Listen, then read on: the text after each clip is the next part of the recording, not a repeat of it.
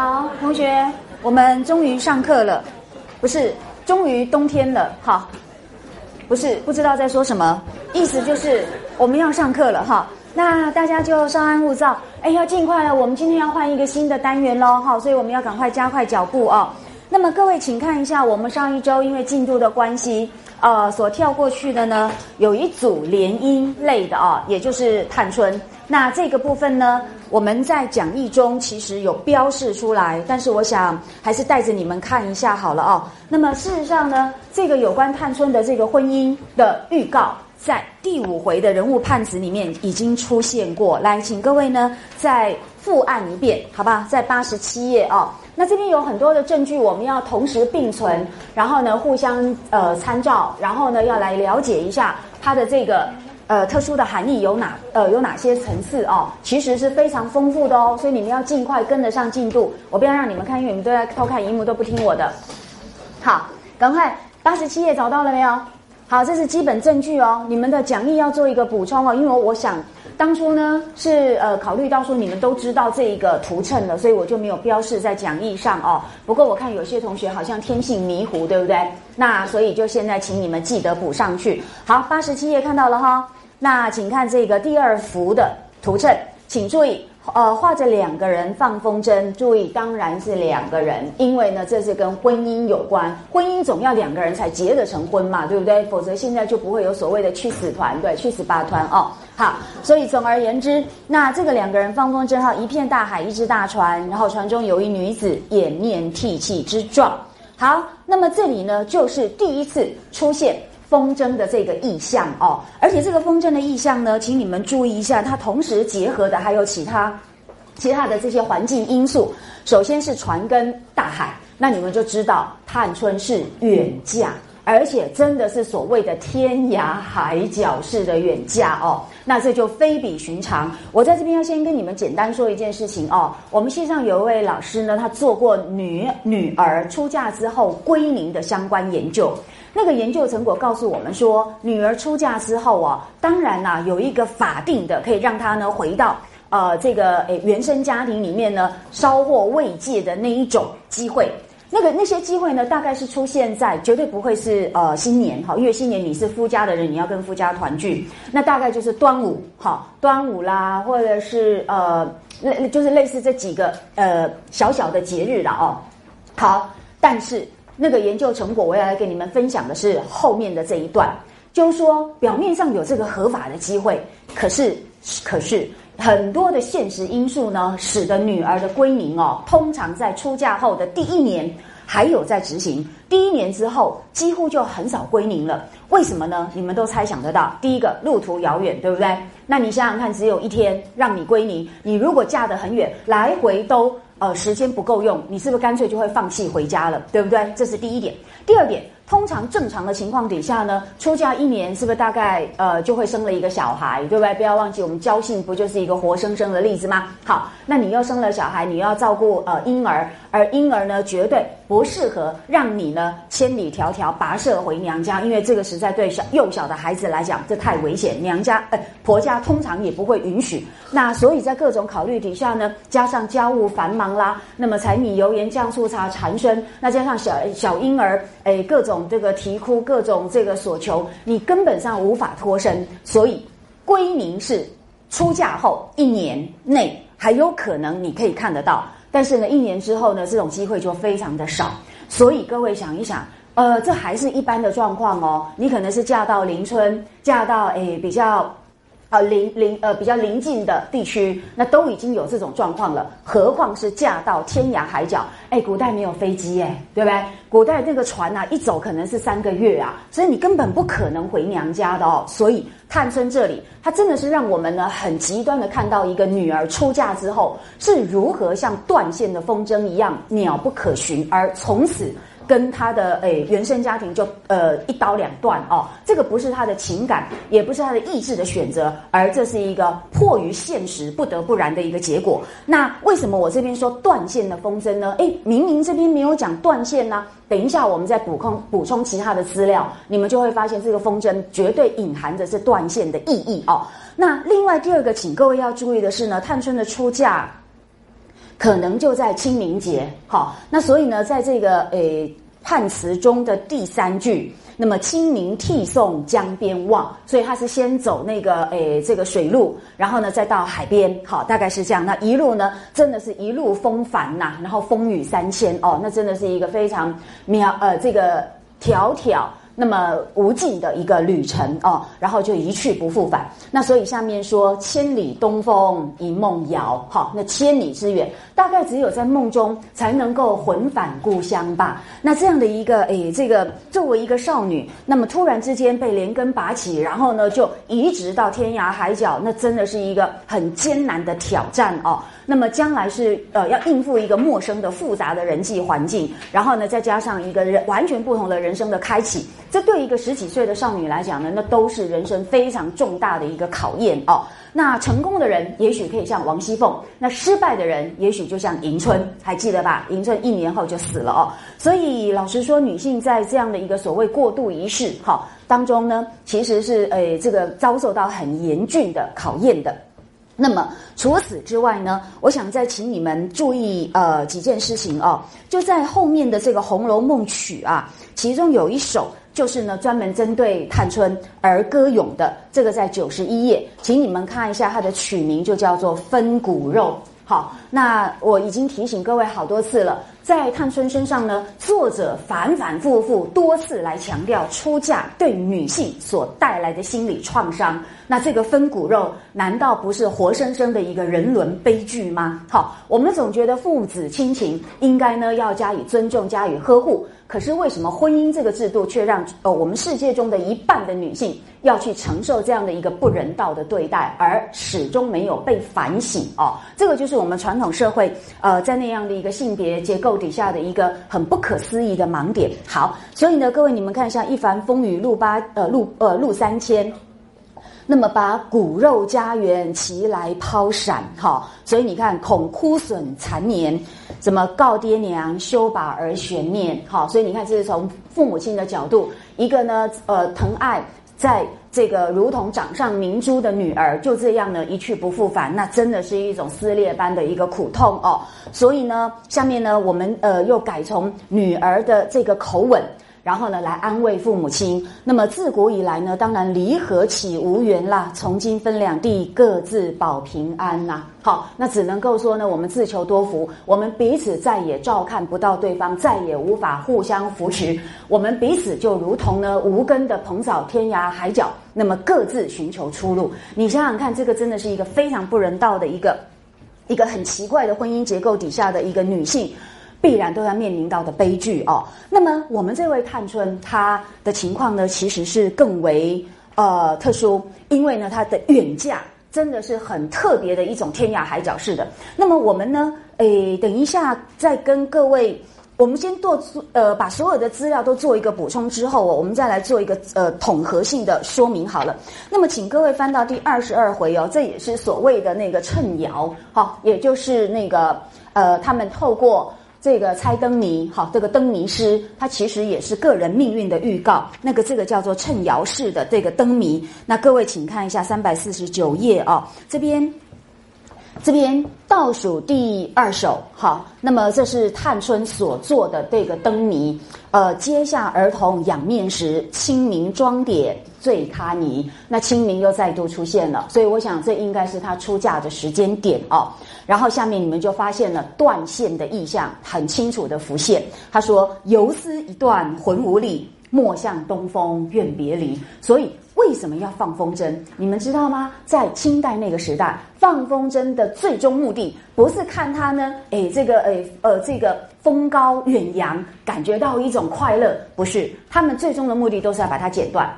哎，这个我们等一下第七十回会看到哦。所以呢，只要出现风筝，它就隐含着就是必然要断线的这个宿命哦。那这里呢，已经很清楚告诉我们，游丝是那么的脆弱，那样子的不可一世，然后呢，被风雨。飘摇一下，它就已经呢，呃，这个天涯海角的呃沦落了哦。那这个就是的握在手中的那根残线就毫无相连了。好，那这个是呢第二十二回，我们很快再来看一下第六十三回哦。为什么我们第六十三回没有讲到风筝，却要来谈呢？这是因为呃，这个风筝很特别。呃，它不是一般的风筝，所以我们等一下会考大家一个小问题哦。那么还是请大家复习一下，在第六十三回的九百八十二页，还记得吧？我们探春所所抽到的花千词，是不是有一句宋诗叫做“日边红杏”？不是，这是唐诗，好，这是唐诗，“日边红杏已云栽”。哈，那这个呢是表现出，虽然这个断线的风筝啊，就从此飘零到天涯海角。但是它的所在位置是在呃众人之上，好，所以是以云哉。那么下面的注呢有说啊，这个诶得此签者必得贵婿。那透过别人的隐身发挥，那么大家就诶这个开玩笑说，难道你也是个王妃不成？好，那这里当然都是作者在胸有成竹的情况底下呢，透过人物角色所泄露出来的天机哦。所以我们一并来参考，你就会发现这个风筝，呃，它不是。呃，落在平凡人家，那对象呢是可以被考察出来的，所以我们现在要赶快来看第七十回哦，这一段是最精彩的。那么可以说是把探春的风筝呢做最集中的一个这个描绘，好，最做最集中的呈现。那么请大家看一下，在一一零九七页哦。呃，也就是第七十回的倒数那那一那那呃那一好好长一段哦，因为作者简直是呃费尽了笔力来描述那个风筝，表面上是闺中女儿的一个琐碎的游戏，但是呢，当然不是这么的闲闲笔墨而已哦。那所以呢，各位请看一下一零九七页开始，那么就描述到风筝出场。那它是呢衔接的非常的天衣无缝哦，因为大家正在作词哦，然后结果突然听到那个窗外有一有一阵声音，把大家吓了一跳。那出去一看呢，原来是一个风筝。断的风筝，然后飞到他们呃窗外，然后就挂在那个呃这个竹梢上了哦。那所以大家呢，哎，注意力就被引到了风筝上去。然后呢，所以请你们注意哦，下面呢已经告诉我们说，这些清朝人他们放风筝的目的，真的不只是为了取乐而已，其中还有一种仪式性的象征，就是要祈福攘灾。好，那请各位看一下，诶，总而言之。探春，呃，我们看一下到倒数第二页啊，不，倒数第二行，诶，倒数第三，好不好？那大概就是说，紫娟大概看上了这个很齐整的。哎，《红楼梦》里面的齐整的意思就是说都是很漂亮的意思哦。那看上了这个大蝴蝶风筝啊，就觉得说我不管，这不管是谁的，难道天底下没有完全一样的吗？大概不是大老爷那一边的，反正我一定要收起来。然后呢，这个探春就嘲笑他啦，他说：“紫娟也学小气了，你们一般的也有，这干嘛要捡人家的呢？说不定这个就是犯了忌讳哦。那这个跟捡人家的风筝为什么是忌讳？所以请你们往下看。”那黛玉就笑说：“可是呢，知道是谁放晦气的？呃呃，放风筝原来就是要放晦气。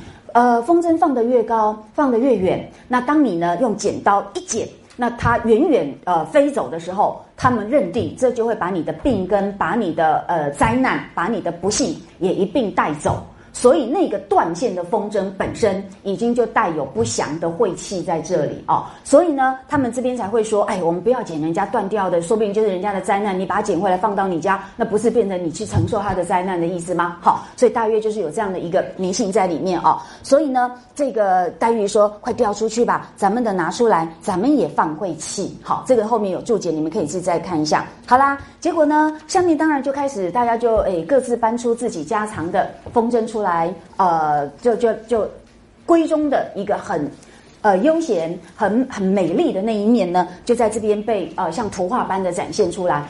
呃，我现在先不谈了哈，因为我觉得要让你们自己去查阅，我下次会小考啊。就是呢，接下来的一零九八页到一零九九页啊，其实涉及到好几种造型的风筝。那么谁用那一种造型，其实都有象征意义。好。那么，所以你们要回去查清楚哦。那么，诶，我到时候会考你们。然后呢，到时候我们要把他们之间的这个联系的那个意义在哪里，我们要做一点说明哦。呃，万一进度呃时间不够，我们也就只好放到以后再说。那这个是非常有意思的一个呃课题，你们要稍微呃熟悉一下。那再来，我们就来看一下，因为这个跟探春有关的哦，是在一零呃九九页，好，在一零九九页。那么这里呢是呃探春的风筝，来，请看一下，在倒数第七行哦。那么前面呢，像黛玉啊，呃，什么都已经剪断了他们的风筝了哦。那么探春也正要剪自己的凤凰，好了哈，所以探春的呃凤凰凤凰造型的风筝在这里很明显。那么，所以请你们注意，风筝跟凤凰又连接在一起，这又有别的意义。我们等一下再说。结果呢，哎，发现天上也有一个凤凰。那就说，哎，这也不知是谁家的，对不对？因为线头在哪里不知道嘛，我们只看到远远的这个凤凰的踪影哦。那么众人就笑说，哎，你先不要剪你的，看它倒像要来搅的样子，好像会缠在一起的样子，大家就觉得很有趣。说着呢，只见那个凤凰渐渐逼进来。那么就跟探春的这个凤凰就搅在一处，那众人呢要往下收线，对不对？两边都要收线，因为已经缠在一起了。那么那一家也要收线，正不可开交的时候呢，注意又见一个门扇大的玲珑喜字带响边，在半天如钟鸣一般也逼进来。那我在这边先简单说明一下哦。那么我不会画凤凰，我只好画蝴蝶。好。好，蝴蝶比较好画嘛，对不对？哈，好。总而言之，比如说这是呃那个风筝的主要造型，那下面不是就有线，对不对？然后线这边有梭子，然后总而言之就是呃控制它的长度跟你要让它怎么样飞到天空中的那个都在呃这个人的手上。好，但是这边什么叫做玲珑喜字带响边呢？这个意思就是说它的造型是一个喜字，就是一个字的形状，可是那个字很大，注意哦，是门扇大呀。啊，那个很大，你们知道哈，因为放到空中去，呃，越飞越高，它就会越来越缩小，所以它本身就做得很大哈，让你飞到空中去的时候，你还可以很清楚的看到它。可是下面的所谓的带响边到底是什么呢？呃，根据学者的研究，在到了清代，放风筝的这个民间游艺活动呢，简直是到了巅峰状态。他们在风筝造型上面所下的功夫，真的已经到了万物丧志的地步哦。那个风筝造型之精致，简直就比剪剪呃那个叫剪剪纸啊还要更精细的多。那据说，据说，呃，大概数十年前吧，大陆那边呢突然出现一本，号称呢是诶在故纸堆里面出土的一本曹雪芹的呃的书籍。原来除了《红楼梦》之外，它竟然还有一本书。那那本书里面是什么呢？就是各式各样的风筝造型，好，非常精致，有江北系统，有江南系统，然后各式各样的哦，是精美无比啊。那那个就轰动一时。后来当然已经又被更专业的学者去呃考证出来，那本书是伪造的，好，就是说不是曹雪芹的手笔。但是呢，从这个现象，我们多少可以知道，就是说。曹雪芹他在这一方面的造诣也是很深，好，所以曹雪芹这个人蛮天文地理，然后呢无所不通的哦，是一个很博学多闻的一个创作者。那所以呢，这边的玲珑呃呃带响边也一样，就是在那样一个把风筝游艺呢，那么发展到巅峰状态，不只是造型的精美，然后呢形形色色让人眼花缭乱之外，他们还发展出新的一种呃审美方式，就是说风筝不只是看一种视觉的欣赏。它还带来一种听觉上面的享受。那什么叫响鞭？就是呢，额外它这边会系上一串像鞭子一样长长的，做什么用？它事实上中间是镂空的。好，那镂空的的情况底下呢，当这个风筝飞得很高，你们知道高空啊，那个风很强的，所以呢，风呃风筝才可以被撑住。除此之外，那风吹过这些一个一个的孔隙，是不是就会发出声音？有点像吹笛子的效果。可是你看呢，我们吹笛子是不是还要很手忙脚乱的按来按去？那风在这边是每一个孔都可以吹得过去，所以同时是会发出很多的声音。好，所以就诶，甚至可以有像旋律般的效果哦。所以这个响鞭的意思是这样子来的，你就可想而知啊，放风筝真的已经到清代被发展出这么一个前所未有，我们今天大概也很难以想象的一个境界哦。那所以这个是绝对是非常考究，而且呢，呃，拥有这样子一个。想带响鞭的这个风筝的人家，恐怕也不是一般人家，所以我们继续往下看哦。他在半天呐，如钟鸣一般哦，那个声音很惊人啊，那个气势是很庞大的哦。那因为呢，他也逼进来，那众人就笑说：“哎，这个也来搅了，哎，都别收，让他们三个搅在一处哦，倒有趣呢。”说着，那个喜字果然与这两个风筝又搅在一处，那三下齐收乱断。谁知线都断了。那三个风筝呢，就裹在一处嘛，哦，然后就飘飘摇摇，那么都去了。那众人众人当然觉得很有趣啦。可是我们读这本小说的，哎，这些读者，你当然除了有趣之外，要来领略作者的一番心意。你们知道这两个风筝用一个喜字去缠绕在一起，这个象征意义再明白不过，是不是就是这两个风筝会联姻嘛？那其中一个风筝是探春的嘛？那另外一个就是跟他联姻的对象嘛？然而各位都知道，凤凰在呃我们的文化好，包括政治领域里面，它的象征意义是什么？我们说人中龙凤，对不对？除了一般的意义之外，在政治那个系统里面，龙跟凤的象征是不是很明显？好，那凤当然就是什么？也也都跟那个呃王妃好皇室有关，所以另外的这个凤呃凤字呢，诶恐怕也都是所谓的那个日边红杏倚云栽的那个等级。所以我们一路下来，呃这样子把所有的资料都综合起来看的话，你会发现，那么探春确实是嫁作王妃，但是这个王是怎么样的王呢？诶你们要注意啊，那个皇宫里面呐，诶王公贵族之多哦。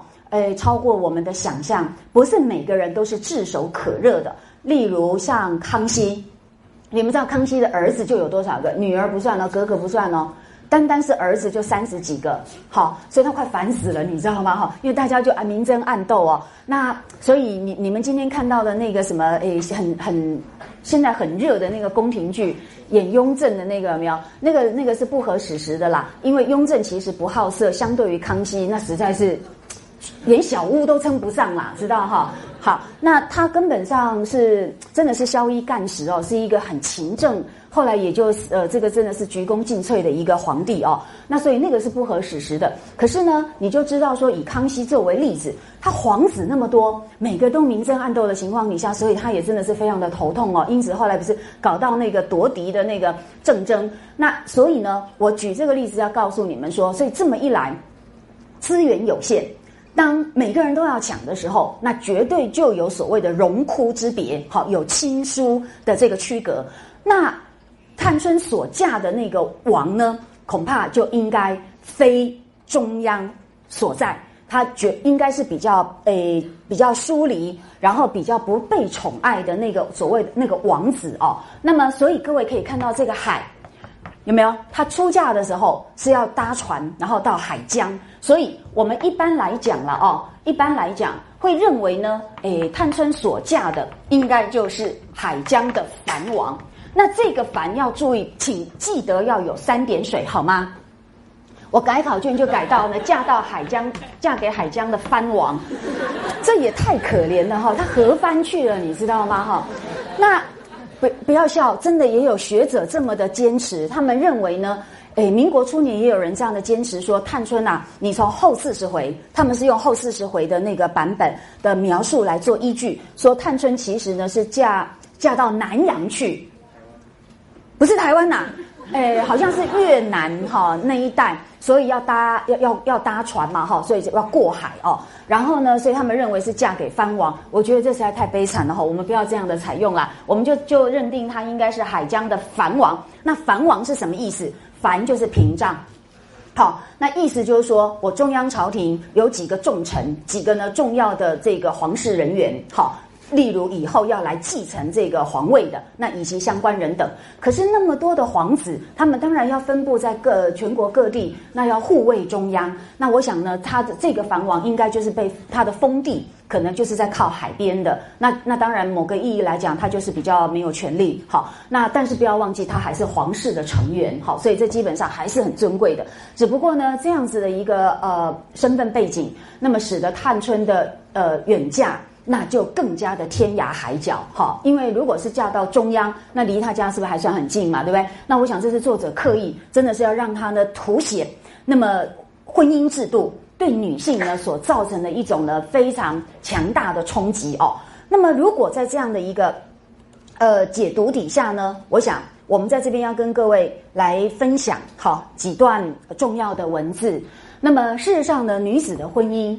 呃，在《诗经》时代就已经被反映出来，呃，很很少见的那么反映出女子那种呃远嫁的心情。可是这些都是非常罕有的一个记载。例如呢，这一段话：“女子有行远兄弟父母”，这个就是出自《诗经》。《诗经》这段话出现过两三次以上。那么另外的地方是“女子有行远”。父母兄弟，好，颠倒一下，意思完全一样。总而言之，这个行就是女子余归出嫁，因为对古人来讲，那才是女性终身的归宿哦。你的娘家，你只是个过客哈，短暂把你抚育长大，其实就是要拱拱手让人。好，所以呢，下面提到的远兄弟父母或远父母兄弟，基本上就是在说明，呃，女子出嫁之后，她那么心中所遭受到的强烈的割离哦。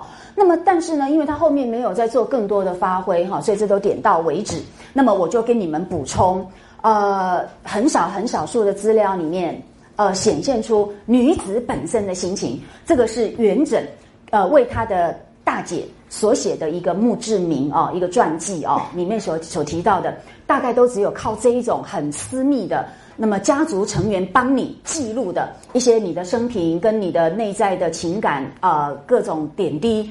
才偶尔雪泥红爪留下一些资料。那么你看这一段话，我觉得真的是我第一次看到，非常的，呃，真的是非常的心酸哦。那么他大姐的遗言，你看都是遗言了，就是死前才说的话。他说：“吾幼也辞家，我从小就离开了家。那这个幼你们就知道嘛，古人来讲是不是都是十几岁？好，那么在美国汉学家都有提到，中外都一样，女子呢在。”刚刚进入青春期没有多久就会被出嫁，英国是这样，美国是这样，中国传统也是这样。好，所以当然还是个小孩子啊！你想想看，你们十三四岁的时候，对不对？就把你们嫁掉了，那才很恐怖的一个无法想象的事情哦。可是古人这都是他们要面对的，所以他说：“吾幼也持家，报亲日短。”他竟然想的是说，我能够回报亲恩的时间好短哦，我来不及奉养他们，回报他们对我的生养之恩。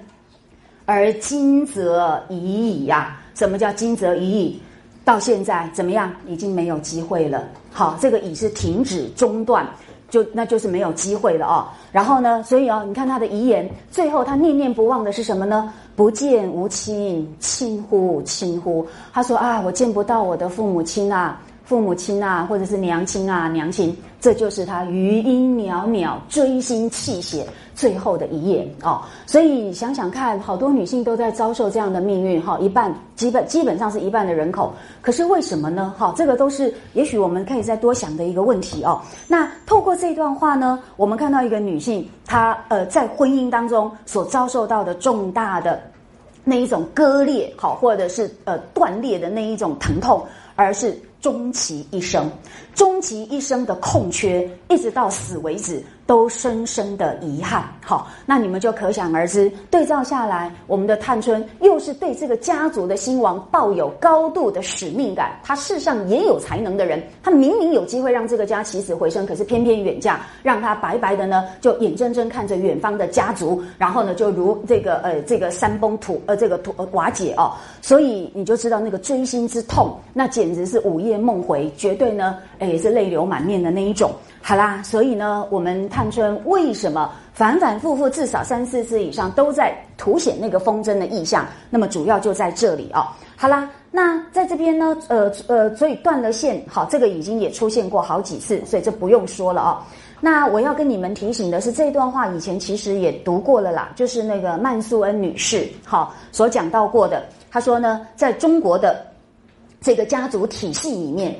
女儿的这个周期会有一个关键性的特征，那就是婚嫁。那么这个呢，会在女儿的心理上面呢，会引发好一些创伤。那么他们事实上就跟欧洲不一样哦。哦，那在中国呢，那么会历经跟父母哈，尤其是母亲分离的创伤的，都是女儿，而他们从小就知道。他们终究要出嫁，好，那么所以他们一辈子都承受着这个分离所造成的创伤。那在中国传统社会里面，儿子不是儿子可以一直留在家里面，直到死才能够把他跟母亲分开。好，这个我们以前上过。好啦，所以我想这个呢，你可以看到这个探春身上特别凸显这一点，不是没有原因哦。那只不过是说啊，哎，我们要来讨论除了这个呃婚姻的婚嫁的意涵之外哦，我们要来再跟各位做一个呃补充。就是说，风筝除了这个象征意义之外，哦，所以就是婚嫁嘛，哦，尤其一定要非常非常遥远到天涯海角式的这种婚嫁，哈，这是它的其中一个意涵。第二个呢，诶，我认为这跟探春的人格特质有关。那我们的人物论呢，大概要到下学期不一定好才会有希望。所以我们现在先谈一下哦。那么，请各位来看看这一段话，我非常喜欢的这一段话，而竟然呢，是一位呃。民英国的民俗学家，他编了一整本书，然后来讨论呢这个中国的民俗哦，然后呢各个民俗的活动里面会涉及到哪些呃物件，然后会有什么样子的行为，然后那些物件行为跟它的地理环境的特征各自有什么含义？哎，一个这个英国的民俗学家对这个充满兴趣，就编了一本书来谈这个。那结果呢，特别他在谈到中国风筝的相关环境因素的时候呢。他提到几个字眼，我觉得很有意思，可以来做呃很好的参考。他说啊，我们放风筝不只是就在庭院里就可以放起来，不是，通常呢我们都要到诶山高或者是平野好的一个地方，然后视野开阔，然后让这个风筝能够越越飞越高。那于是跟它整个背景结合起来的相关环境因素有什么呢？就包括高度，一种高度。好，就是要飞得很高，不能够只是在我们红尘地表这一种充满了纷扰的俗界，它是要超越这个世俗界的，然后在一个很高的高度，然后另外再加上清新的秋天微风。好，那因为外国人对中国人不一定真的那么的了解，事实上我们刚刚在《红楼梦》看到的是放风筝在什么季节？是清明，清明算暮春，对不对？或者是甚至要初夏哦。但是秋天确实也可以放风筝，所以我想，诶，我们这些都是参考用。我们重点不在于说它是不是百分之百的吻合，重点是它抓到哪一些特征。所以这个高度很重要，因为探春根本就是一个人格非常呃清高，然后呢坚持着一种君子的德操的一位女君子，哈，应该这样讲。那么这一点呢？呃，非常的重要，因为这根本就先天的决定了他跟他的母亲之间简直就是势不两立的对抗。那么你们知道他的母亲是谁吗？赵姨娘。赵姨娘根本是不是就是唯利是图？对他来讲，我不管礼法，我不管呃这个合不合理、合不合法，他只管我是不是可以得到利益。那这样的一种呃性格，事实上呢，跟探春绝对是格格不入。所以我觉得这个母子之间的那个抗争。根本不在于嫡庶之争，很多人都这样讲，我认为不是。我觉得这两者之间，他们所争的其实就是道德，就是品德。好，那所以探春的这个品格的高度，呃，还有很多其他的相关的意象，反复的在呃凸显。这个我们以后人物论的时候再说。那么再加上清新的秋天的微风，你就知道说这个人是非常清朗的。不容许有杂质的，它像秋高气爽一样，让人感觉到一种心灵的舒坦，一种开阔的视野。这个绝对是一个宰相肚里可撑船的女中豪杰，好，绝对不是呢，诶，一有点委屈就在角落里呜呜咽咽的那一种人哦。所以这个人是有担当，是有眼界，那么是有胸襟，而且也有才干跟手腕。所以各位要注意，这就跟他的居处的命名是不是又可以互相映照？他住在哪里？秋爽斋有没有？秋高气爽，不跟这个风筝就完全结合在一起了吗？好，所以呢，我想这个是我们要跟各位提醒的是，这个风筝呢，基本上跟他的这个性格内涵，哈，一个性格特征。也有关系，它根本就是一个君子的那一种阔朗的一种，而且具有呢很高瞻远瞩的那样子的一个视野的一个了不起的女性哦。好，那么这个是她的这个呃第二个特点。那我想呢还不止这样了哦。那么我们简单再补充一下，呃，事实上是这样子的。那么秋爽斋啊很有趣，我们把一些相关的在这边做一个补充哦。除了它的那个居处名称叫秋爽之外呢，请注意，呃，他怎么样来改造他的居处？我们以前说过，一个人的居住就是他灵魂的延伸，也可以说他内在的体现。所以进到你的房间，大概就知道你的个性是什么样子哦。所以呢，探春她住进了大观园中的秋爽斋之后，跟别的地方不一样。别的地方哦，先跟你们简单说一下哦。除了怡红院跟恒芜院。占地比较广，他们的那个建筑主体比较庞大之外，他们是五开间。五开间就是说基本上隔成五间呐。好，他们是那个水平式的展开的五开间。但呃，除了这两个地方比较大之外，其他包括秋爽斋，还有潇湘馆，还有像藕呃藕藕香榭哈，那诶。反正就是其他的一些呃小呃小姐们的居居所，全部都是三开间。那么注意一下，这边有一个证据，就是呢，你看哦，这个秋爽斋里面呐，这三间屋子并不曾隔断。换句话说，它就是三开间的格局。但是探春她不喜欢，不大了，你又还要隔成三间，那是每一间是不是小小的，对不对？走到哪里就很难以回旋，就要碰壁。他不喜欢这种视野的狭窄哦，所以他干脆就把它打通。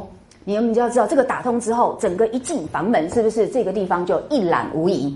探春就是这种开阔的，事无不可对人言，方信。好，这个方信是。啊，我刚刚讲的这一段话哈，跟这个方性的这个方性就是美好的品性，好芬芳的这个性格，这个是知批的话。知批就赞美说，诶，探春这个人就是她跟史湘云，好，他特别讲探春跟史湘云这两个女孩子呢是事无不可对人言，她们是不是里外非常坦率如一？那史湘云你们都感觉得到嘛，对不对？但是探春也是其中一个，你就可想而知，这个女子非常了不起，她。没有被那一种女性的柔弱跟呃狭窄所诱限，她超越了性别的局限，好，不会像孔子所骂的啦，“唯女子与小人为难养也”。你们同意吗？我以前绝不同意，现在一半同意，慢慢的八成同意。好，对，因为你后来还是发现，真的有很多女孩子就不知道要去超越她自己的一些限制，然后真的心胸蛮狭窄的。然后又喜欢好什么什么之类，我们就不就不说了。总之，所以探春，你看在他很多地方，他都在打破性别界限，这是其中的一个证据。以后我们呃人物专题的时候再说，这个是完全是由他所改造的哦。原来都是三开间的格局，他现在把它打通，然后所以呈现出一种阔朗好的一种局面。阔朗就是开阔、舒朗。那绝对没有一大堆小心眼哈，你跟他相处有很多地雷，那是不是就让人觉得很辛苦哦？你们都知道我在说谁。好，总而言之，另外呢，他的那个整个的呃气质也体现在外，这个叫做成于中，行于外。那所以第三回透过林黛玉初来贾府第一次照面之下，眼中所见。那么对他做了一个描述，叫做“俊眼修眉，顾盼神飞，文采精华，见之忘俗”，这是非常了不起的一个赞美。一个女孩子，让人家感觉到像一个高明的剑客出场，你就知道这很不容易啊。俊眼修眉，好像都会形容在那一种什么青年才俊，而且武功高强的那个潇洒男子身上嘛，对不对？现在用在探春。啊的外表，这不容易啊！你就知道说他的内在气质是多么的饱满哦，而充实有光辉。所以你看，见之忘俗，你见到他，你就完全没有脂粉气，没有那种世俗的对女性的那一种呃感觉了哦。所以这个人的风姿果然非常独特，超越了呃俗情而引人注目啊。那这个呢，都可以跟风筝啊什么的，你可以联系在一起来发挥哈。那除连带的哦，连带的哦，我们要跟这个凤凰又再加上呃凤凰一起来谈哦。由于它的造型哦，就是呃凤凰，所以我们连带一起来说，这个凤凰当然也是指她的身份地位啦，对不对？刚刚已经讲过了哦，她当然是嫁给王妃，不要讲说嫁给王妃啦，她自己是不是就是那个贵族出身的女子嘛？这个身份也很高贵的哦。好，那么除了这个之外，我们又有话要说哦。那么请各位来看一下。诶，在呃整个构成探春的所有相关的有机部分哦，那么是形成一个系统性的连结的。那么我们来看一下，它秋爽斋呢，其实同时配置着两种植物。这个我们讲大观园专题的时候，会一个一个讲得很清楚哦。但是也因为这样，所以很花时间，我们会挪到下个学期再来谈。那现在先谈一下有关这个探春的部分。秋爽斋，我们把它呃这个。考察一下，你会发现里面主要种着是两种植物，一种是芭蕉，所以他不是给自己取了一个号叫做“蕉下客”，有没有？那就被林黛玉又要借机嘲笑一番，对不对？哈，那但是除了芭蕉之外，呃，它还有一种植物，那个是在第四十回有出现，就是梧桐哦。那么在第四十回，呃，透过那个贾母啊，贾母不是带着呃刘姥姥一行人，刚到到各各处都这个稍作停歇。那到了他穿的秋爽斋的时候，哎，结果他就看看后面的窗子里面，呃，外面他说，哎呀，那个梧桐也长得好了，只是细些，有没有？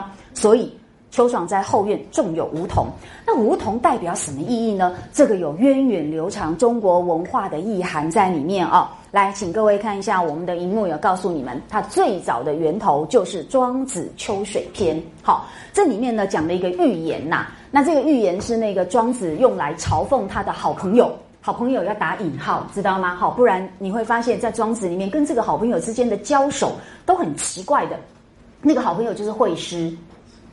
好，那就是诶，据说哈，庄子写的，他我不秋水篇不晓得是他写的。总而言之，那个故事的脉络是，诶，庄子呢正在诶梁国当宰相，好，那庄子就要去找他，没想到呢，他事先知道庄子要来找他的讯息，他就很害怕，旁边人也跟他下的谗言说，庄子来。会欲代子相，就是会取代你宰相的位置。那会师就是比较世俗的人呐，就很担心呐啊，你来会会抢夺我现在这么珍贵的一个职位哦，所以他干脆先发制人，发动军队，在全国之中呢大搜三天三夜。你们认为这是对好朋友的举止嘛？所以我说好朋友要打引号哦。好啦，结果呢，庄子也知道这样的一个真的是铺天盖地而来的一个非凡的做法，所以他觉得很好笑，他就干脆自投罗网，就跑去见惠师，然后就跟他说了下面的这一段寓言哦。他说：“鸢雏，请注意，鸢雏就是凤凰。他说这个鸢雏哦是怎么样的一种生物呢？它有什么样的脾性呢？”它发于南海而飞于北海啊，好漫长的过程，是不是绕了地球半圈，对不对啊？可是呢，非梧桐不止，非炼石不食，非礼泉不饮。那你们就知道，他用的三样东西，都是无比高洁、无比罕见。首先，梧桐这个先不要讲，我们来看什么叫炼石哦。炼石就是竹子的果实。好，那你们知道竹子的果实是非常珍贵的，原因就是物以稀为贵，因为竹子通常是以无性繁殖来呃这个增衍它的后代。那么它有没有有性繁殖的这个机制呢？有，但是这个呃，假如只靠这个呃有性繁殖，它大概会灭绝，因为竹子一辈子只开一次花。好，那竹子的一生大概就十几年，换句话说，它十几年只开一次花，而且最有意思的是呢，开完了花，它就整棵枯死。所以台湾乡间还有这样的迷信哦，哎呀，只要竹子开花，大家就觉得不吉利，今年大概有什么灾难，那竹子就是以开花然后死亡来预告。这个你们应该知道吧？所以大概二三十年前，我在报纸上看到一则大陆那个卧龙，卧龙不就是那个猫熊保护区吗？的一个新闻。那一年好惨呐！那一年的猫熊在野外就被保育人员发现，好像死了一百多只的样子，好很多。那他们就非常紧张，因为有关单位就已经这么样的珍惜了，结果竟然。这个大量死亡，他们就当然做各种调查，就很怕盗猎哦。结果没想到经过解剖，发现他们不是被盗猎而死，他们是活活饿死。因为那一年呢，竹子大量开花枯死啦，所以它没有食物哦。所以呃，动物界他们真的是非常艰辛在求生哈。好啦，总而言之，那所以这个竹石呢，就因此就是证明它非常的珍贵稀有。那这一只凤凰是我。不是竹食，我宁可不吃，我宁可饿死的。那么，如果不是礼泉，礼泉就是甘泉呐，我宁可渴死，我也不要喝。好，那同样的，没有梧桐，我宁可在半空中累死，我也绝对不停下来，绝对不那个诶穷斯烂矣。好，所以你就可以看到说，他用这些意象，就是来来呈现这个鸢雏呢，他真的是宁为玉碎，不为瓦全。好，然后呢？所谓的宁缺毋滥型的一种高度的理想的坚持哦，所以庄子讲的这个故事就讲完之后呢，他就直接应用说哦，那还没他还没讲完，他说呢，这样的鸢雏呢，它就在空中飞，有一次飞过一个森林，那森林中刚好有一只吃枭，就是猫头鹰，好，然后刚好抓到一只腐鼠，腐鼠就是已经臭了烂了的一只臭老鼠。结果呢，正要大大啖一番，看到鸢雏的从他头上飞过去，他以为鸢雏要来抢他，他就仰而视之，仰起头来看着他，就曰喝，就是恐吓他，你不要来抢我。好，讲完这个故事之后，然后呢，这个庄子就对惠使说：“难道你要以你的梁国来吓我吗？听得懂哈？对庄子来说，你的梁国宰相看在我的眼中就是一只烂掉的臭老鼠，你送我都不要，你还怕我去抢你？这个呢，就真的是很标准的以小人之心度君子之腹啦，了解吗？好，不过我觉得庄子真的敢这样说吗？惠施说不定就把他关起来了哈。好，总而言之，那这个预言当然就诶流传甚远。那么对很多很多以高洁自诩的这个中国文人来讲呢，就很有魅力。顺便跟你们提醒，有一首非常美的宋词，也其实用了这样的一个意境跟这样的一个意念，那就是呃苏东坡、苏轼那个应该叫做叫做我一时忘了，呃那个词词阙的名称词牌名，内容大概是什么什么。拣尽寒枝不肯栖，寂寞沙洲冷。有没有？拣尽寒枝不肯栖，不就是类似这个非梧桐不止吗？了解吗？那所以你就会看出来，哎，这些都是君子一种傲然呃不屈，然后呢，真的是坚持自我的一种表征哦。那所以呢，庄子的这个典故影响深远。那我们曹雪芹也把它用在。呃，探春身上，那这棵梧桐树呢，就种在秋爽斋，当然也有一个意涵哦。而且各位不要忘记，有梧桐就会招来哪一种鸟类？就是凤凰啊，因为凤凰不是非梧桐不止吗？就是不停歇下来啊，所以这个梧桐又跟这个凤凰联系在一起，好像背后有一个很呃系统性的一个关联哦。好啦，所以各位就可想而知，诶，我们的秋爽斋。非常的高洁，非常的阔朗，这标准的是一个非常高雅的君子哈才会有的一个呃具体的体现哦。好啦，那么这个是我们呃探春的这个特质，但是呢，凤凰还不只有这样的一个意思，我们要再跟各位做一个说明哦。来，第二个我们这边已经讲到，它指的是一种高洁的心性。好，这个是凤凰的第二个含义，但是呢，不止如此。《红楼梦》当中呢，给这个凤凰又有另外一种指涉的意涵。那么这个是出现在第六十五回啊，最后一页。好，六十五回的最后一页，就是星儿在对尤二姐来介绍他们家的这个太太小姐们，有没有？讲着讲着，好吧，我们还是看一下好了哈，带你们顺便把这个细节也读熟啊。那么，请翻到一零三三页。其实应该是从一零三二页开始哦，一零三二页的最后一行呢，星儿啊刚好就介绍到了探春。他说探春呐，诶，外号就叫做玫瑰花，为什么？因为它又红又香，无人不爱。只是呢，似搓手。好，那也是一位神道，可惜不是太太养的。请注意，他引了一个俗谚，叫做“老瓜窝里出凤凰”。那提醒你们哦，老瓜。呃，这个瓜就是乌鸦。那我后来读到那个支批的时候哦，诶，他在别的地方又引了这个俗谚，他是呃，他引的就是老鸭窝里出凤凰，所以显然那个是一个清代流行的一个俗谚哦，意思就是说。呃，这个乌鸦里竟然呢跑出一只凤凰来，你就知道说原来呢基因的传递也会有重大失误的时候，哈。那么这里其实就是在嘲讽说，那个赵姨娘那一种人竟然可以养出这样的女儿出来，天差地别哦。那么可是这边当然注意一下，呃，这里的老瓜窝里出凤凰，凤凰意象是不是再度出现？而且就是用在探春身上。那么从它的上下文来看，就指这个地方，这里的凤凰呢比较偏向。哪一个意涵呢？请你们注意，他说凤呃探春也是一位神道，这个神道呢就跟什么心性高洁比较没有关系，他指的是很有本领啊很有才干的一个人，所以你们就可想而知，就这点来说，是不是刚刚好跟呃第五回的判词又可以互相连接？有没有？第五回判词你们都要会背哦，我们期末考都要考哦，不是一开始就告诉我们才智精明。志自高，好，那所以才智兼备，那当然是一个神道了不起的人物哦。好，那所以第三你们就自己写了啦，哈。总而言之，这是指他的那个呃才干非凡的一个意思。所以各位你们可以看到，整个把呃跟风筝有关的相关的连结，那么都呃包括跟呃梧桐，然后呢最后会浮凑到凤凰身上。那么这个凤凰呢，当然就有这些呃各式各样，其实都是。非常正面，而且是有高度赞美的那个内涵哦。好，那么所以我想，呃，就此而言，呃，我还是跟你们做一个小补充好了啦，因为上一次也有同学问到一个问题，我们刚好趁这个机会做一个补充。那么探春生在哪一天？是三月三日，这是小说中有写到。好，我们就不再去复案。那么这么一来，可以解释一个现象，就是说，呃，数字重叠的生日不一定都是不好。那么五月五日是不好，那么乔姐的生日是什么？七月七日是不好。但是不是所有那个诶重叠数字的都一定不好？那么这里呢就是一个证据。除此之外，元春生在哪一天？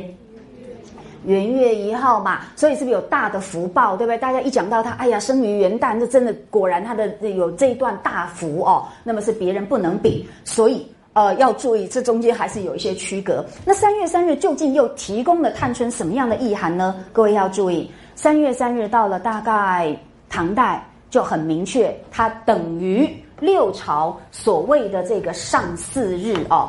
那么这个上巳哦，就是三月的第一个巳日，这个叫上巳。其实它日子不定。那么在六朝被发展出一个文人的雅集的那种呃非常风雅，一起写诗饮酒的那样的一个呃文艺活动。但是呢，它的古老的根源其实也是跟那个宗教、跟呃祈福攘灾的信仰有关，所以呢，呃，他们都要所进行所谓的修戏。好，这个念戏。那休息是什么意思呢？就是你要到，一定要到水边，因为水本身就具有净化的功能。所以你们看基督教是不是？你要进到这个宗教里面作为信徒，是不是要有一个洗礼？有没有？那基本上都跟死而再生是有关系的哦。那所以水的净化作用，古今中外皆然，我们都有这样的一个认知。那于是透过它的这个净化的象征意义，我们呢就在三三月的这个第一个四日到水边，那进行呢种种的相关仪式。那我刚刚提到了，到了六朝的时候，那文人刚好趁这个机会，我们就一起来写诗，这不是文人的专长吗？所以这就是王羲之《蓝田集》的那个背景，所以是不是就有曲水流觞的这个雅士？还记得吗？好，那你看，所以在水边哦，才能曲水流觞哦，哈。所以呢，各位就注意一下哦。所以这个休息日呢，啊，对，顺便讲一下，到了唐代，呃，这个三月的上巳日。就一般普遍就是定在三月三日，所以你们都知道杜甫有一首诗也是以这个为背景，就是《丽人行》。第一句就是告诉我们：三月三日天气新，长安水边多丽人。有没有注意到水边？好，那当然就是要来休息。所以呢，杨贵妃姐妹啊，什么浩浩荡荡，那个仪仗之豪华之之那个诶阵仗哦庞大。都是要到那个曲江边，其实也都是这个休息的背景哦。那总而言之，所以我们看到呢，探春的生日是诞生在这一天，那么跟这一天的象征含义也一定有所关联。那么这个水边休息就有净化的作用。我觉得某个意义来讲，说明我们的这位探春，他是一位出污泥而不染的君子。好，那么他可以呢，把他周遭的若干的污秽。跟呃这个丑陋跟低俗来加以净化，而让自己呢丝毫不染的，那么呃绽放出它生命美好的花朵。好，所以它是一个玫瑰花。当然这不容易，所以不要忘记，我们作者给他选的花是玫瑰花，因为玫瑰花有一个其他的花比较没有的特色，它有刺戳手，了解吗？所以这个人是不容你侵犯的哦，这个人有为有守哦。玫瑰花会主动伤人吗？不会，它藏在叶片里，只给你美丽的花朵。你你远观，但不可以亵玩。你可以欣赏，但是不能侵犯。你胆敢侵犯，它就勇于反击，知道吗？所以绝对不要默认，人家欺负你，你就给他打回去。好好，总而言之，那这是探春她为了抗拒她周遭的烂泥，也不得不发展出来的一种呃防卫方式哦。所以这个玫瑰花很有意思，我们将来呃也会再提醒一下。另外，除此之外。呃，这个休息日呢，除了这个净化的作用之外，另外再提醒你们注意一下这个现象。它除了祈福攘灾之外，它又在六朝的这个文化发展下，赋予了文人雅集曲水流觞的这种风雅的内涵。而不要忘记，大观园最重要的诗社，最先就是由谁来登高一呼号召成立的？诗社这么重要啊！第第一次呃开的诗社叫什么诗社？海棠诗社啊！但是就是谁来号召才能成立的？就是探春嘛！他不是写了一一篇非常文雅、呃非常整练的古文加四六骈文，好的一张花笺。里面其实就是要来邀集大家，我们来呢，哎，不让须眉，我们也应该有我们女性的那一种哎才华的表达，所以就邀集了海棠诗社，这个是在第三十七回了哦，所以你看，他果然也非常的风雅，而懂得。有很高度的那个审美品味，好，这个呢也是我想跟这些都可以连带一起来谈。那之后呢，我想我们呃有关探春的部分，就等到人物呃专题的时候再说。那由于已经打钟了，我们先休息十分钟。那么接下来我们就要对所有的物衬，就是联姻类的物衬，以及另外观情跟摄影，他们各自不同类型的相关特点，我们再做一个整理说明，而看一看其中隐含了什么样的一个。价值观，好，我们先休息十分钟，哈。好，那同学已经十一分了哦。我们现在呢，来对这三个跟小物有关的这种呃男女不同的呃联系方式，我们来做一个整理哦。那各位，你们有把第三章的讲义带来吧？好，我们你们的讲义有带来吧？好，我们第三页最后面呢有画一个表格哦。但是呢，在谈这个表格之前，来，请容许我。来跟你们做一个简单的整理，那么就是把联姻类我们八个例子都谈完之后哦，那各位还记不记得我们呃讲过这八个里面，除了那个宝琴跟宝玉的例子，其实是主主要是来做一个巩固与加强，呃所谓的金玉良姻的巩固与加强之外，好，那剩下的七个里面有没有发现只有一组是失败的，就是柳湘莲跟。尤三姐的那一组哦，那其他都是成功的。那么就此来说，请你们注意哦，这个婚姻观呢，在全书其他的部分都有得到呃很清楚的一个价值观的说明哦。来，请各位注意一下，呃，就在那个第二十五回，那么我们贾政在看了各个呃这个姑娘们所写的灯谜诗，跟他的这个谜底之花，心中是不是其实就觉得？就觉得心里就呃很忧闷，对不对？所以回到房间里面辗转难眠呐。这次就是呢，他其中呢的呃所想的一段话，他说：“儿女之术，皆由天命，非人力可强可强者。”好，这个强是勉强的意思哦。所以这个儿女之术包括什么呢？这个术当然包括命数，就是你的命运。而这个命运当然主要也涵盖了这个婚姻哦，所以呢，这种所谓的天命观不是人为可以去勉强去改造，然后呢去呃改变的这种观念，这是第一次的体现。好，这是第二十五回。那么另外呢，呃，我们来看一下第七十呃九回哦，这个是呢贾母针对迎春被她的父亲呢许嫁给孙家，知道吗？她嫁给了呃，那个迎春不是嫁给孙，好，没有，对不起，我差点讲成要嫁给孙中山，好就惨了，好，不是因为，因为他的判词的误导，他不是什么子系，对嘛？他不是子子系中山狼嘛？那就孙中山嘛，对不对？哈，姓孙的中山狼，对不对？好，好，那那，所以我每次讲太快就会讲错，所以都要先想一下哈。那结果呢？事实上贾母反对，呃，还有贾政也反对。贾政反对的理由非常有趣，他说这个孙家不是失礼啊，这个呃是就是不是我们这种失礼的世家，然后觉得他们其实像暴发户一样，呃，他是可是可是反正呢他又不是这个女儿的父亲，于是他也不好越俎代庖。那虽然反对，可是也没有办法。那贾母的想法，他事实上也不乐意。但是呢，他又另一步去想了，儿女之事自有天意前因，所以你看，这是不是一个标准的天命观，对不对？所以他也觉得，好吧，那我们也就不要再干涉哦。果然，就在这样的状况底下，迎春呢就活生生走入了一个宿命的地狱去，而惨遭灭顶。哈，那这个是第七十九回，这摆明了儿女之事就是指婚姻，所以跟前面的那个儿女之术刚好可以互相对照哦。呃，第一个儿女之数是比较宽的，那么攸关你未来的各种命运。那么贾母所想的这个儿女之事，那就是非常狭义的，那么限定在婚姻上，这个是标准的父母之命、媒妁之言。而父母之命跟媒妁之言之上，还有一个超越的形而上的天命在主宰。为什么你的父母是帮你做这样的选择？那背后有一个所谓的诶，这个天意哦，有所谓的这个天命，好在呃引导。那么另外还有一段。这段话呢，呃，常常是被人家误会哦。呃，我那段其实花了很多功夫再重新去思考。我必须说，哎，我们的薛姨妈完全没有呃针对性的讽刺在里面，更没有任何针对性的示威在里面。它真的只是在体现那个时代，尤其是贵族的上流社会他们一般性的价值观。那么，薛姨妈说，姻缘这件事啊。都是出人意料之外，有没有？比如说，你天天在眼前的，到后来就不能够到一处；有的呢，在天涯海角的，哎，结果呢就结成了婚姻。所以他说，如果月下老人不用红线拴的，那么就再不能到一处。那月下老人不就是代表天命吗？好，所以这个天命观不就来自于唐代小说当中很具有鲜明的命定观的一篇，叫做《订婚殿》，看过吗？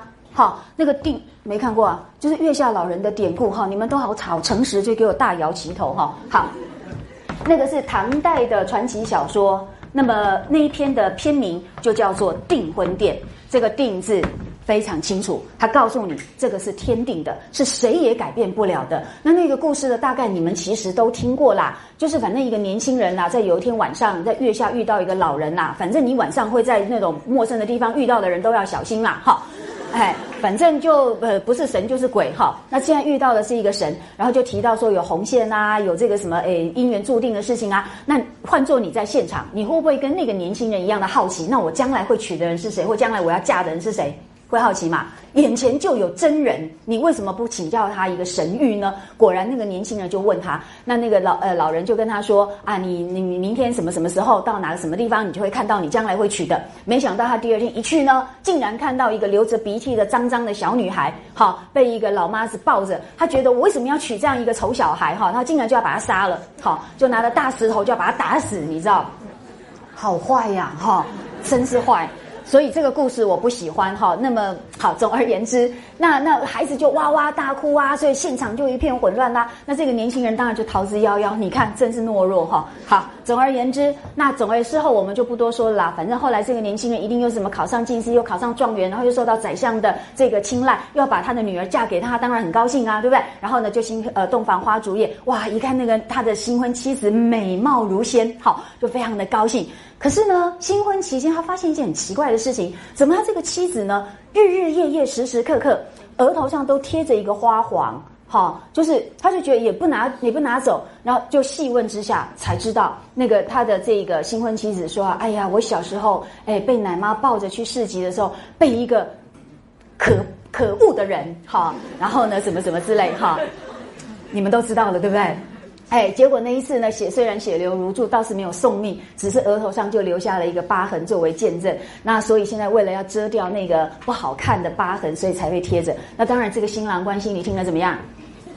嘿嘿嘿嘿，果然命中注定，对不对？好，所以这个是岳恒君老师认为是唐人小说里面，呃，唯一。最具有鲜明的命定观的一篇，当然这个说法是有其他的学者呃不表赞同哦，那都各有道理。那总而言之，所以这里的月下老人的故事要注意它的来源，它的典故，也就是一个非常强烈的，是人为力量所不能够超越、不能够改变、不能抗拒的一个天命哦。所以呢，我们把这三段。的这个书中的文本的呃各方意见综合起来，你们会很清楚的看到《红楼梦》里面对婚姻是抱着这样的一个不能靠人为来达成的一个观念。那不止文本如此说明，来请各位看一下甲戌本第一回呢就有支批的一段话，实在太精彩了。它针对的事情是什么呢？就是呢后来嫁给了贾雨村的那位丫头叫做什么？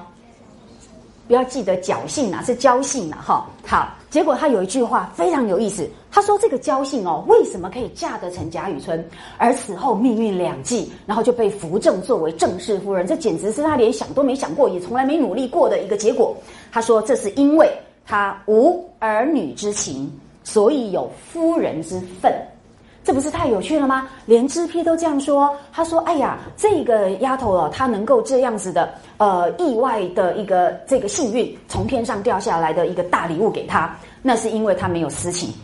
换而言之，如果她有私情，起心动念，甚至呢着手去做各种专营的呃行为，那么恐怕她就得不到这个夫人的这个身份，也就是呢，她不能够嫁得这个如意郎君。所以呢，知批也这样赞同哦。有没有注意到？原来他就意思是告诉你们，婚姻的基础不能够有这个感情在你作为前提。哎，这跟我们今天的价值观真的很不一样哦。所以我非常希望你们要习惯，尽量先把我们认可的价值观先放到一边，因为我们的目的是不是要了解《红楼梦》，对不对？你就是应该要先把自己的某些坚持。要要先呃这个抽开，然后你才能够让《红楼梦》的真正的世界可以全面朗现哦，不然你就是在用你的价值观在读《红楼梦》啦。那这样读来读去就是你的价值观，那有什么意思呢？哦，好，所以这一段话非常的重要，连知批都这样告诉我们。所以，所以交信能够呃有这样的一个好归宿，竟然必须归功他没有任何私情。那么反过来说，有私情的人呢？他们的下场是什么？来，请看下一段化石主人的这段话。那这段话就是在一宿编的那个《红楼梦》卷哦，《红楼梦》资料汇编里面有。那那部书真的很重要，呃，里面有很多很有意思。虽然你可能要花一些功夫去找，可是找到之后，你才会发现，哇，原来呃清末的评点家他们都注意到这个现象。他发现呐，《红楼梦》里面只要是犯淫与情，都不会有结果。那你们看情跟淫的一个共通的特点，是不是都是有人为的主观意志？那么有人为的那个争取的行动，那么有一种呢，哎，我要自己去呃达到我的婚姻的自主的这样的一种追求，可是可是他们的结果都是落空的。所以我们来对照一下那个观情类跟摄影类，好不好？我们来看一下哈，这两类里面的相关人等有没有发现，事实上都没有结果，没错吧？妙玉跟妙玉不是传情给宝玉吗？但是他后来是不是要屈从枯骨，对不对？然后像那个思琪跟那个潘佑安，哈，那个呃后前八十回还没有提到，不过他他确实也是那个失败的哈，是思琪在后四十回甚至必须要，好像甚至也是撞墙自杀嘛，对不对？好，他们也是一个被拆散的一个局面。那么宝玉跟妙玉，那当然也是注定。呃，只能够这个让黛玉未嫁而逝哦。那所以呢，我们林林总总，其他不一一举例。那各位你们就会发现，来，各位请看一下我们下面所整理的那个表格哦。你会发现呢，呃，很有意思的一点，呃，首先我们先来看看哦，联姻类呢，基本上促成的力量呢都是命定天成，那么其中没有个人的主观意愿。结果呢，也大部分是成功的。唯一失败的那一组，是因为他把个人的主观、跟意志、跟追求、跟私情，是不是都放进去？我说的就是尤三姐跟柳湘莲那一组，有没有？那一组明明是在联姻，但是呢，却终究很很惨烈的失败哦，就是因为他怎么样，已经涉及到情，好有私情，所以没有夫人之分哦。好，所以他是失败的。那么，另外的那个观情跟摄影这两类呢，它的促成力量都是人为的作用，好，都有个人的主观意志。那么在追求，在选择，那么所以我们都呃在主观意愿部分都是填有。那么这样的一个现象呢，体现在呀，他们呃联姻、观情跟摄影的那个小物的一个状况，也有一些差别。各位注意一下哦，在联姻类你会发现呐，诶。在呃促成双方的婚姻暗示的那个小物，他们基本上是二物相对，我把它称为是映照组合模式。另外一种是二物互换，好，这也是一种对等交流模式。那例如二物互换的对等交流模式是指指哪一组？你们可不可以举例？呃，比如说那个乔姐儿跟板儿，是不是就二物交换？你给我你的佛手，我把我的柚子给你，对不对？这个是二物的一个对等交流互换哦。那么还有别的例子，像那个谁，袭人的也是嘛，哈，茜香罗跟呃跟松花汗巾，对，那也是一个呃对等的交流哈，形成一个互换的情况。那另外是二物相对，就是他们没有互换，可是就是你有一个，我有一个，我们就互相呼应一下，是这样。那金玉良姻是嘛？浮叶球跟那个雀孔雀呃雀金妮也是嘛？那麒麟也是嘛，对不对？你在你那里，在我这里，呃，结婚之后是不是合而为一，对不对？就叫做天作之合嘛。所以呢，你会发现，哎，这就有趣喽。为什么会这样？我们再来参照观情跟摄影类，你会发现，哎，这两类很有趣。不但有个人的主观意识在里面，而他们主要都是一物二手，或者转移联系，或者呃，都是转移联系的方式。就是我身上有的东西，我转移到你身上；你有的东西转移给我，就是一个东西就的联系双方。那么这样子的一个情况，它的差别性在哪里呢？简单说，一物二手的这种转移关联模式呢，身体性的接触是不是比较紧密？好，就带有那一种呃，甚至进一步到了体液交换的那一种呃性相关哈的那个成分比较高。好，那所以呢，你呃你会发现，哎，只要泛起语音，你过度的接近那个物呢，某个意义来讲，已经让你们啊结合为一。这个说实在，就是在古代的价值观里面不被。啊，认可的，所以呢，各位你们就可以来注意到这样一呃这样的一个结果哦。所以我们简单呃整理一下，好，简单整理一下。那么呃，除了刚刚说有没有主观意志之外哦，那么另外呢，还有就是呢，他们是用怎样的小物的一个连结状况。总而言之，我们都可以看到。那么二物互换的对等交流模式一共有七个例子，除了呃柳三柳香莲跟尤二姐的那个例子之外，那么那些物件呐都是在外在因缘巧合之下，那么所产生的，当事人其实都没有这样的一个呃意识哦，那么所以反映了传统婚姻的缔结是父母之命媒妁之言乃至月老天定，好，所以呢基本上这个是呃你可以很清楚的看到这样的一个主流的观点哦。那么，另外而另外，那么观情跟摄影类，他们所涉及到的物品呢，大部分都是一物二手。那我用简单的话讲给你们听哦，就是说，总体来讲呢，这样的一个转移关联模式哦，一个联系模式。它的身体接触性的暗示成分会比较高。好，那当然啦，因为情感发生嘛，本来就是双方呃的一个自主意识所造成的。那么情欲交合，那更是双方面去共同呃形成的。所以呢，在很贴近的情况底下，那物品物就自然而然就在双方彼此这个共享哦。那当然啦，你们也会发现呢，那么关情类里面呢，手帕呃是重复被用了。两次，好，一次是不是在林黛玉跟宝玉？一次是不是就是小红跟贾云？那这个也很特别哦。那呃，已已经也有学者发现呐，手帕在书中具有呃事情事情哈不同的事以及传情的作用。那你就可想而知，就是观情类的特点哈。那当然啦，像头发、指甲啦，这根本就是你的身体的一部分哈。那这个在医学人类学里面呢，他们会认为。这个其实就可以视作是一种身体与身体、身体与环境的一种交际行为的体物质。好，这个体物质就是它属于你身体的一部分，但是又可以脱你的身、脱离你的身体而独立。于是你可以跟别的身体、跟你周围的环境产生交际行为。好，就由它作为凭借。那这么一来，当然嘛，又更跟摄影类。可以呢，有一种比较趋近的那个特色哦，所以宜于情色的演绎哦。那所以呢，简单的说，我觉得整个这样子看下来，呃，我们很清楚的可以看到哦，好奇怪哦。我们把这些证据都找出来之后呢，你会发现《红楼梦》在这一点上面，它事实上是对它之前流行了一百多年的才子佳人小说。其实是进行一个悖逆的一种这个反驳，就是说才子佳人故事基本上是呃符合一般人啊，尤其是青少男女的一种希望，就是我们希望我们所选择的都是我们真心喜欢的人，然后呢爱情自主，可以婚姻自主。那才子佳人小说某个意义来讲，就是这种心理呃满足的一种补偿作用所产生出来的一种文类。那可是《红楼梦》很奇怪，它基本上呢是。背道而驰，他反而非常传统的回到所谓父母之命媒妁之言的这个系统当中哦。那这个当然呃发人省思。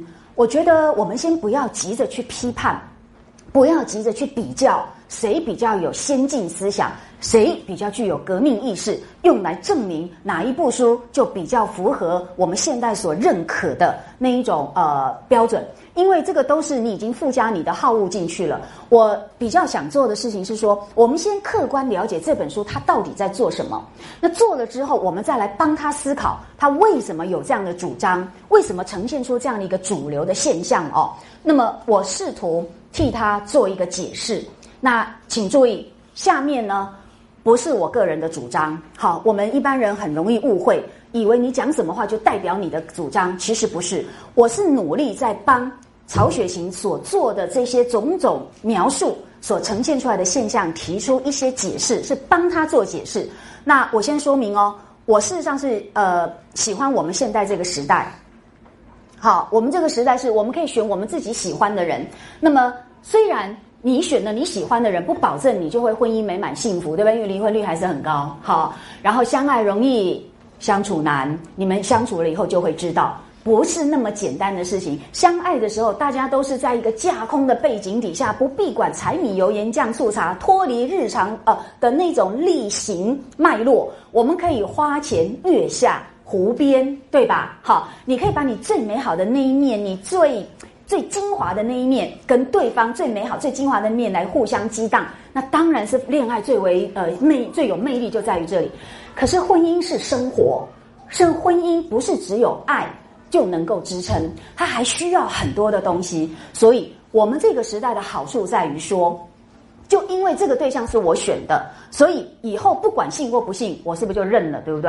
我就不要去怪我的父母，不要去怪上天，好，不要去怪媒人，好，那你就自己承担，这是一件好事，让每一个人呢学会自己负责，自己去学习怎么样去认识对方，同时也认识自己。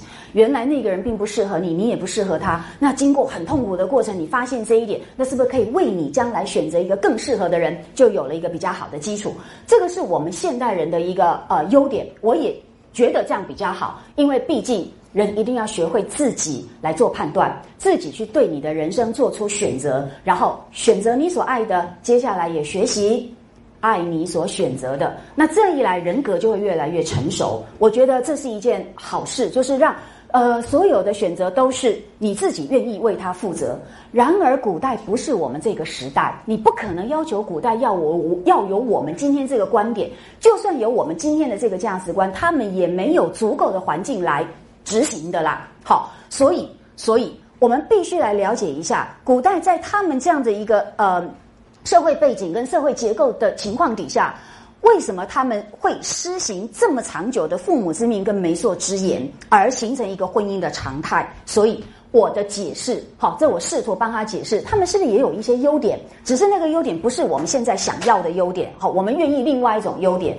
那任何的制度，任何一个人都是有得有失，人生道路如此，那任何价值观不也是如此吗？所以我们要先去了解他们那种选择，而且已经施行这么久的一个具体成果下来之后。我们来看看它的优点在哪里哦。首先，我们请各位看一下，我们今天的这种所谓的自由恋爱啊，呃，作为前提所导致的这个婚姻，事实上呢，是我们这两三百年以来，经过很多的社会改革、很多思潮的重大变化，才慢慢形成的。好，所以我们今天对于爱情的理解，基本上是以恋爱自由、婚姻自由的一个西方形式。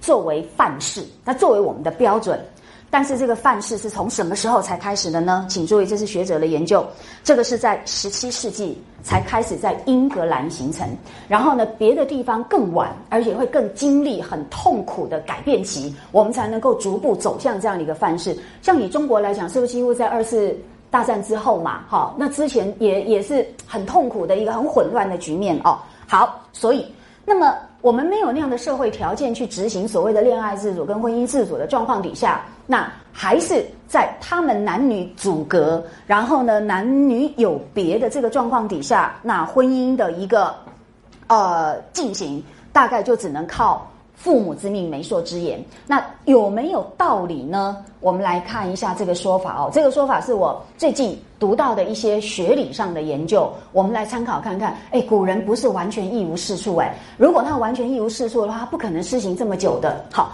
首先来看一下，这也是一个西方呃两位西方学者，一个是那个米切尔，一个是赫特哦，他们共同提出一个所谓的同质理论。什么叫同质理论？就是在说。婚姻呃的一个缔结，注意哦，他是在讲现代哦。即便是我们现代以为我们可以超越诶外在的条件，进行呢纯心灵、纯精神的互相共鸣跟吸引，来作为择偶的条件。他说你错了。他们做了很多的那个呃调查跟研究，他发现不然。以我们今天来讲，我们的择偶还是在一种不自觉的情况底下，甚至是自觉的情况底下，依照童子理论。来进行，他说什么叫同子理论呢？就是我们往往会选家世背景相当、社会地位跟经济能力比较类似，好，那当然也兼具彼此生理的一个吸引力。还有呢，就是你的沟通人格特质，以及呢，你对婚姻的期待是不是跟我一样？大概林林总总，我们多少还是有这样一个同质性，在作为我们选择的对象。而这个选择不一定是你意识状态底下哦，你会爱上一个人。事实上，这些同质理论已经在背后帮你筛选过了。所以，我认为我绝对不会爱上一个有对我一零一四求婚的男人，他一零二一零三也一样，一千零一次也一样。你们知道我在说什么吗？天哪，我们没有共同背景哦。日本有一个偶像剧，好多年前叫《一零一次求婚》，就是一个矮小的丑男人，很平凡的丑男人，爱上一个好漂亮、好有气质，还拉拉琴的嘛，哈，一个美女。那是那个美女其实有她心爱的呃男朋友，但是男朋友不幸在车祸中死亡，好，所以她非常的伤心，封闭自己。然后这个丑男人呢，就锲而不舍，一而再的、再而三的跟她求婚，甚至呢，在她面前跑到那个大卡车急冲而来的那个前面。挡在那个车子前面，告诉他：“我就算会死，我还是要爱你。”类似这样子哦，反正以死来证明爱好是这样。那后来一零一四，终于呢求婚成功，那个美女就嫁给他。我的意思是说，呃，这不是没有可能，但是我认为我绝不可能。好，因为我不爱你嘛，你对我，你你在爱我，你在执着，在。在许诺，在什么？这个这不能引发爱的啦，好，那所以呢，那什么会引发爱？这当然就有很多的神秘性哦，恐怕也不是我们的理性，呃，所能够解释哦。可是呢，可是这个同质理论提醒我们，说不定很多的时候我们都不绝对哈，我们都不绝对。很多的时候，呃，你内在的已经某一些某一种操作的机制，已经在帮你做筛选。帮你做选择。我后来呢验证一下哈，因为我在台大也待了数十年哈，不要告诉你们有多久哈。那从学生当老师，有一个人笑得很大声，他已经要被当掉哈。好，总而言之，呃，我观察一下，从我的老师辈哈退休的，那哎我我这一辈，然后以及我下面这一辈，我发现第一个班队蛮多的。第二个同校的蛮多的，就是结为夫妻的，好，那连我都是好，所以呢，这个就是告诉我们说，我们虽然表面上是在一个自由开放的环境，我们可以自由选择，其实不然，你还是在一个被呃筛选过的环境，对不对？去进行各式各样的人的认识跟互动嘛。然后呢，这些这个环境本身已经被筛选过了，好，然后呢，你所在的环境，你所遇到的人。本身就不是那一种完全没有任何呃这个共通特质的一种呃开放性的那一种散漫的集体，不是这样子的。所以呢，我的意思只是在试图告诉你们说，当你以为你是在自由恋爱的时候。那个自由可能要打上一点引号，因为同质理论早就在你的内心当中，可能已经在发挥作用哦。那么至于这个同质理论对我们的择偶来讲是正面还是负面呢？还是觉得说，哎呀，这样一来就抵消了或者是羞辱了我们的呃崇高的爱情？爱情不是应该超越阶级、超越什么什么什么一类吗？那么真的是这样吗？哈，我们来看另外一个说法哦。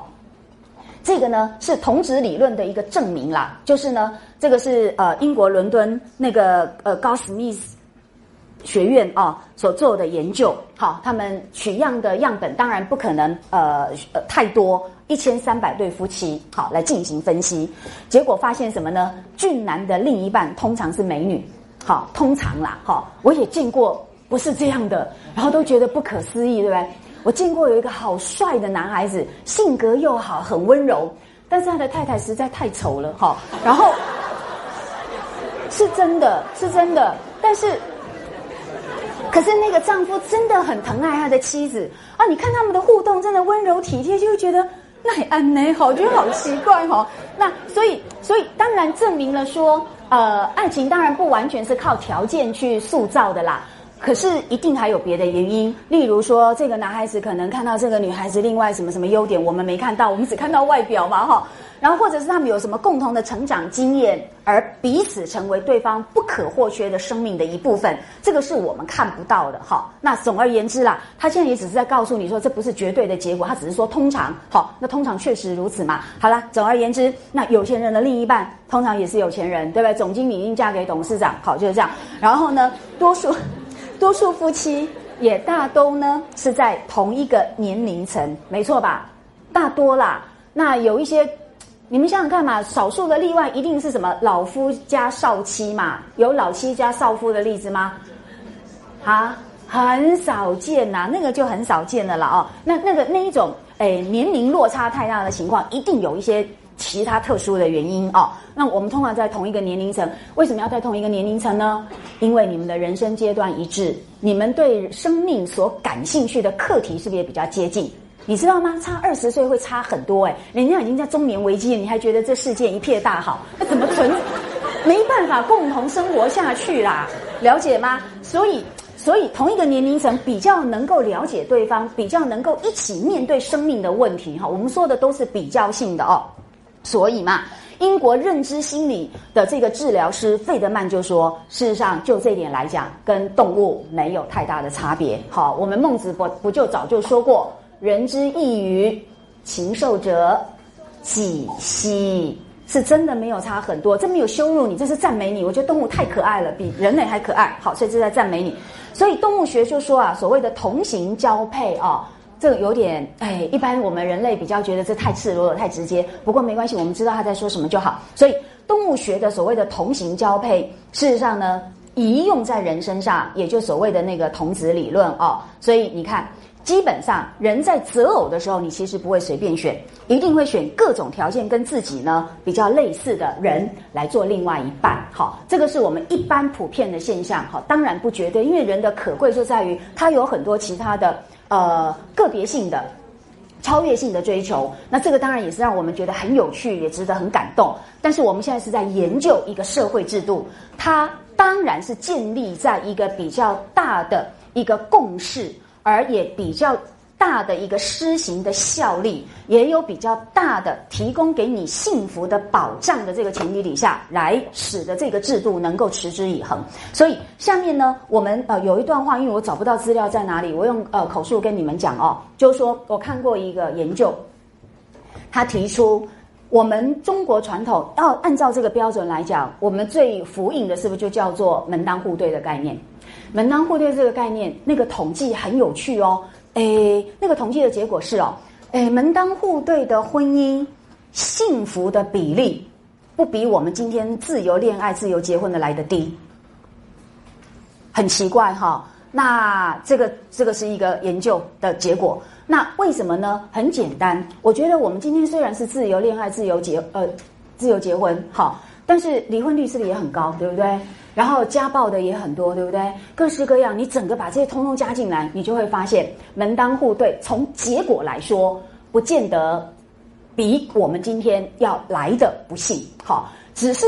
我们今天的优点在于说，我不管信不信，至少我自己选嘛，我就比较甘愿嘛，对不对？那我在古代，我变成父母帮我选，我幸福就幸福，不幸就不幸福，完全没有我智慧的余地。那我们当然就觉得我这一生是由别人所决定。好，这差别是在这里。只就结果来说，那个比例很难讲。那为什么会有这么令人惊讶的结果呢？原因在于门当户对是有它合理性的，因为他们的生活习惯是不是比较接近？生活习惯很重要，你们知道吗？夫妻生活在一起，磕磕碰碰，到处都有可能发生冲突。我就跟学生讲过一个我们数十年来流行的笑话：很多夫妻之所以会离婚，就是因为挤牙膏的地方不一样，就闹到离婚。有没有听过这个笑话？还不止这样，还有说那个马桶盖翻不翻，这个也会导致离婚，对不对？好，为什么？就是因为这是日常琐碎的琐碎，就是说它很小，但是呢多如牛毛。你的爱情经不起这样的耗损呐，一天消耗零点零一分，你知道吗？一年不就三百六十五天？对你几年就消耗殆尽了啦。爱情没有你所想象的可以那样子无坚不摧，好，没有那样到什么所有的难关都可以被他所超越。爱情没有这么伟大，爱情基本上它是一个意志的一个表达，是人格的体现。所以，心理学家弗洛姆在《爱的艺术》这本书里面已经很清楚的告诉我们，他说：“你们都弄错了，爱情不是一个强烈的感觉。你以为我 fall in love？” 啊，那个人，我对他朝思暮想，盘踞我的脑海，盘踞我的心灵，然后呢，昼思夜想。你觉得你这个叫做爱？他说错了，爱不是感觉，爱是一种意志，是一种许诺，因此它跟你的人格息息相关，也因此爱必须经过学习，知道吗？你们有兴趣去好好看那本书哦。哎，我大一读的时候，真的觉得获益良多，它厘清了很多我们自以为是或者是。环境所告诉我们的很多错误的迷思，所以爱情是一个许诺，是一个意志，它不是感觉而已。你要光靠感觉去维系爱情哦，注定失败啦。那维持婚姻那远远不够啦。婚姻是生活，生活就是你一天二十四小时分分秒秒。那个如果没有共同的习惯跟价值观，真的维持不了多久。所以，我真的跟你们保证，三菜嫁给道明寺哦，很快就会离婚哈。是啊，而且呢，那个诶，那个什么门当户对，还有一个很重要的理由哦，诶，以这个贵族世家上流社会来讲呢，还有一个很重要的理由，因为他们的那个礼节是不是比一般人更要来的讲究？你不懂，你根本就很难融入，而且你就会觉得受不了。所以我我这几年来就听过一些呃传闻哈。就是有一些人，他们就嫁入豪门嘛，但是他们本身，例如是主播是怎么出身，类似这样，你本身不是那个家庭出身，你以为你你就飞上枝头做凤凰啊？那你就错了。嫁进去之后，吃吃抗忧郁症药的多得很，好。然后很痛苦的多得很，于是有一位女强人很有意思，人家就问她说：“你条件这么好，你要嫁入豪门，那绝对是这个易如反掌，轻而易举。你为什么不走这条路？因为那个人就一直单身。好，他说我才不要，我自己一个人，我就是我就是豪门，对不对？我为什么要嫁入豪门？何况，何况这个才有趣。他说啊，与其嫁入豪门。”呃，吃要呃呃，就是呃，享二十年的幸福，可是同时要吃二十年的抗忧郁症的药，我何苦来哉？了解吗？不是那么容易的，因为哦，你没有在那个家庭生活过，你一下子间面临那么多很微妙的人情世故，时时刻刻是压力，你们知道吗？那个人承受不了的。所以呢，有一个研究就是说，这种上流社会的为什么那么讲究门当户对？原因就在于这里。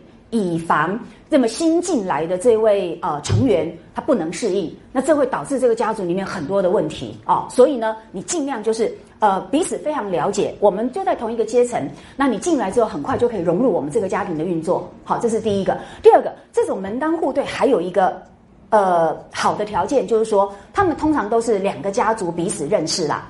你们有没有发现那个王夫人家，后来他的下一代谁也嫁到贾家？是不是王熙凤？所以他们都是世代联姻，好处在哪里？好处就在于说，哎，你们家的孩子跟我们家的孩子从小可能就有一些接触，有一些了解。我们是看着他长大的，所以将来我娶你进来，或或者是我嫁到你家去，我们不是娶进一个完全的陌生人，不知道他这人个性怎么样，哈，不知道他的脾气怎么样，是不是又会造成呃，就尽量降低彼此适应上面的困扰，了解吗？那这个呢？呃，林林总总太多，所以呢，我的意思只是举这些例证来跟各位分享一下哦。从结果来讲，信跟不信比例没有你所想象的那么呃那么低哦。跟我们现在来比，第二个，人家不是没有道理，虽然那个道理不是绝对的，也不见得是我们今天要接受的。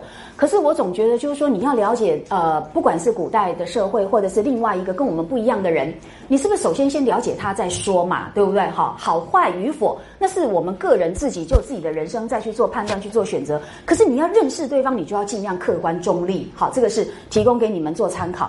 好啦，所以门当户对的问题，呃，我总觉得。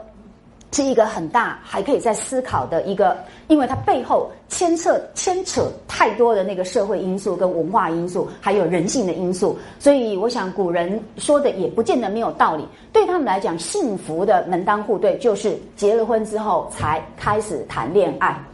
对吧？而这在古代的例子也很多是成功的，所以很难说古代就一无是处了哈。那所以我想呢，就此而言，我们简单把那个诶所谓门当户对或者是联姻，那么由物称来加以主导，那么透过天命好，那么施展于父母之命、媒妁之言来加以呃运作。那这背后呢，会不会有社会的原因，或者是我们刚刚所说的这个生物的原因？这个呢，都是。